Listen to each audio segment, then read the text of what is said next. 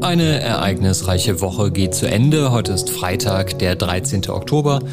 Und Sie starten gut informiert in diesen Tag mit den Nachrichten am Morgen im FAZ Frühdenker. Heute mit diesen Themen. Annalena Baerbock reist nach Israel. Bund und Länder suchen Kompromisse in der Asylpolitik und Julian Nagelsmann steht vor seiner Premiere als Bundestrainer. Vorher hier noch in Kürze die Schlagzeilen aus der Nacht. Nach den Angriffen der islamistischen Hamas hat der israelische Militärchef Versäumnisse eingeräumt. Die Internationale Energieagentur warnt vor Dieselknappheit im Winter. Und der frühere Trainer der Fußballweltmeisterin aus Spanien, Wilder, wird neuer Trainer der marokkanischen Frauenfußballnationalmannschaft. Die Redaktion für die schriftliche Ausgabe des Frühdenkers hat Rebecca Buchsein. Ich bin Tobi Alterhänger. Schön, dass Sie mit dabei sind und guten Morgen. Absolute Priorität hat in diesen Stunden, in diesen Tagen Israels Sicherheit. Die Bundesaußenministerin Annalena Baerbock hat diese Woche ja schon im Bundestag gesprochen zu Israel und heute fliegt sie hin, um dem Land einen Solidaritätsbesuch abzustatten. Auch EU-Kommissionspräsidentin von der Leyen und die EU-Parlamentspräsidentin Metzola reisen nach Israel. Und damit folgen sie alle US-Außenminister Blinken, der gestern bereits in Israel war. Und Blinken hat dem angegriffenen Land die vollständige Unterstützung der Vereinigten Staaten zugesagt. You may be strong enough on your own to defend yourself.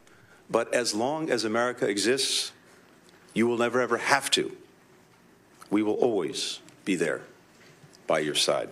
Also auch wenn ihr selbst stark genug seid, euch zu verteidigen, braucht ihr das nicht, weil wir immer an eurer Seite sein werden, sagt Anthony Blinken. Und konkret ist damit auch US-Militärausrüstung für Israel gemeint. Der Außenminister reist jetzt weiter nach Jordanien und Katar und will in den kommenden Tagen auch mit Vertretern Saudi-Arabiens, der Vereinigten Arabischen Emirate und Ägyptens zusammenkommen. Blinken sagte, das Ziel sei es immer, eine Ausweitung des Konflikts zu verhindern und eine Freilassung der Geiseln in Gaza zu erreichen. Auch Bundeskanzler Scholz hat diese Freilassung der Geiseln in Gaza gefordert und hat darüber gestern auch in Berlin mit dem Emir von Katar beraten.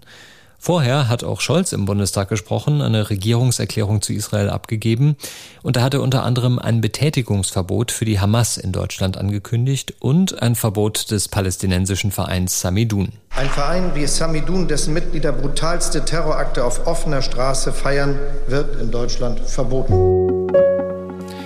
Unterdessen plant in Israel die Notstandsregierung die Gegenoffensive, aber nicht alle Parteien sind an dieser Regierung beteiligt. Der liberale Oppositionsführer Lapid hatte zwar dazu aufgerufen, eine solche Regierung zu bilden, ist nun aber selbst nicht beigetreten, weil er sagt, es seien auch Extremisten Teil des Kriegskabinetts. Der bisherigen Regierung warf Lapid im Zusammenhang mit der Terrorattacke der Hamas, Zitat, unverzeihliches Versagen vor. Die Zahl der Toten und Verletzten steigt währenddessen auf beiden Seiten und in Gaza spitzt sich die Lage für die Bevölkerung zu. Der norwegische Flüchtlingsrat meldet, es gebe so gut wie keinen Treibstoff mehr und die Vorräte an Medikamenten und Lebensmitteln seien ebenfalls gefährlich niedrig.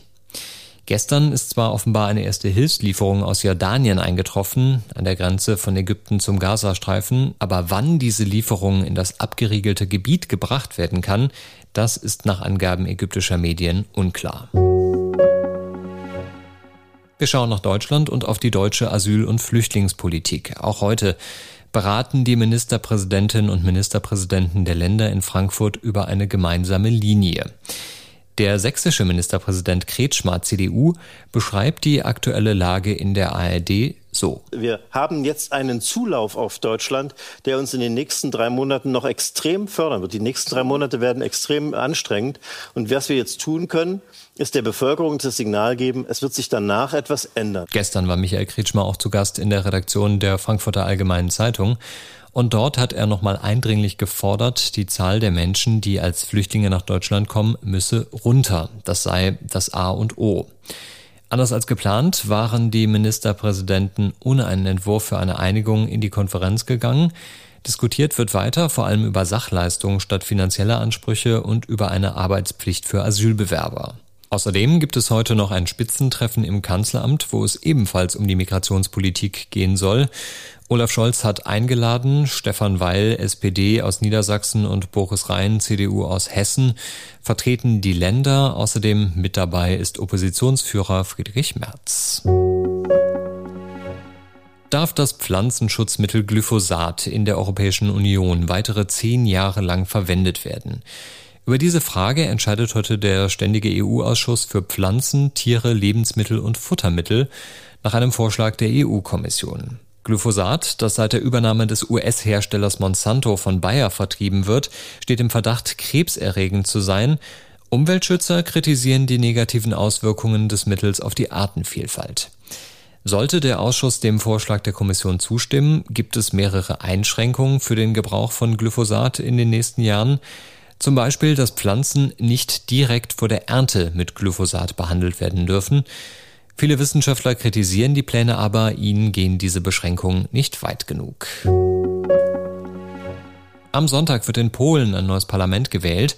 Und die Frage ist, kann die nationalkonservative Peace-Partei weiter regieren oder wird sie abgelöst von einer Mitte-Links-Koalition? Die Umfragen sehen knapp aus, auch eine Pattsituation und vorgezogene Neuwahlen sind nicht ausgeschlossen und die Kontrahenten in Polen sind bekannte Gesichter. Regierungschef Mateusz Morawiecki tritt für die Peace an und an der Spitze des Oppositionsbündnisses steht der ehemalige EU-Ratspräsident Donald Tusk. Wenn Tusk gewinnen sollte, dann rechnen Beobachter damit, dass Polen wieder näher heranrückt an die EU. Seit längerem ist ja die Justizreform Polens der Europäischen Union ein Dorn im Auge und außerdem legt die Peace Brüssel in der Flüchtlingspolitik Steine in den Weg. Unsere Kollegen vom FAZ Podcast für Deutschland haben sich ebenfalls intensiv mit den Wahlen in Polen auseinandergesetzt. Da geht es unter anderem um die Frage, welche Rolle die deutsche Minderheit bei der Wahl in Polen spielen könnte. Ein Link zur Folge finden Sie in den Show Notes. Lange eingewöhnen konnte sich Julian Nagelsmann ja nicht. Der neue Bundestrainer muss eigentlich morgen schon abliefern in seinem ersten Spiel als Chef bei der DFB 11. In Hartford, Connecticut geht es gegen die USA und Julian Nagelsmann sagt, es braucht einfach besseren Fußball. Ich glaube, es ist ein ganz wichtiger Faktor, dass wir uns definieren über die Art und Weise, wie wir spielen. Das versuchen wir jetzt in den USA sofort umzusetzen. Gar nicht so viel uns triggern zu lassen von äh, medialen Geschichten, auch nicht so viel triggern zu lassen von dem, was im Sommer kommt, sondern im Hier und Jetzt zu leben und Stimmung zu erzeugen in der Mannschaft durch einen guten Fußball. Und ähm, ja, da bin ich guter Dinge und äh, habe auch viel Vorfreude. Der neue Mann beim DFB, Julian Nagelsmann, setzt dabei auf viel Erfahrung. Mats Hummels ist wieder mit dabei, außerdem Antonio Rüdiger, Ilkay Gündoğan und Thomas Müller. Aber Julian Nagelsmann bringt auch neue Spieler mit, Kevin Behrens von Union Berlin zum Beispiel, außerdem der Stuttgarter Chris Führig und Robert Andrich vom Spitzenreiter der Bundesliga Bayer Leverkusen. Anstoß ist morgen Abend um 21 Uhr. Und zum Schluss noch ein kurzer Blick nach Australien. Morgen stimmen die Australier darüber ab, ob die indigene Bevölkerung eine in der Verfassung verankerte Stimme im Parlament erhält. Sie kommen jetzt bitte gut in diesen Tag und dann noch gut ins Wochenende. Der FAZ Frühdenker ist dann am Montag wieder da und dann geht's wie gewohnt wieder gut informiert in den Tag. Bis dahin machen Sie es gut, tschüss und bye bye.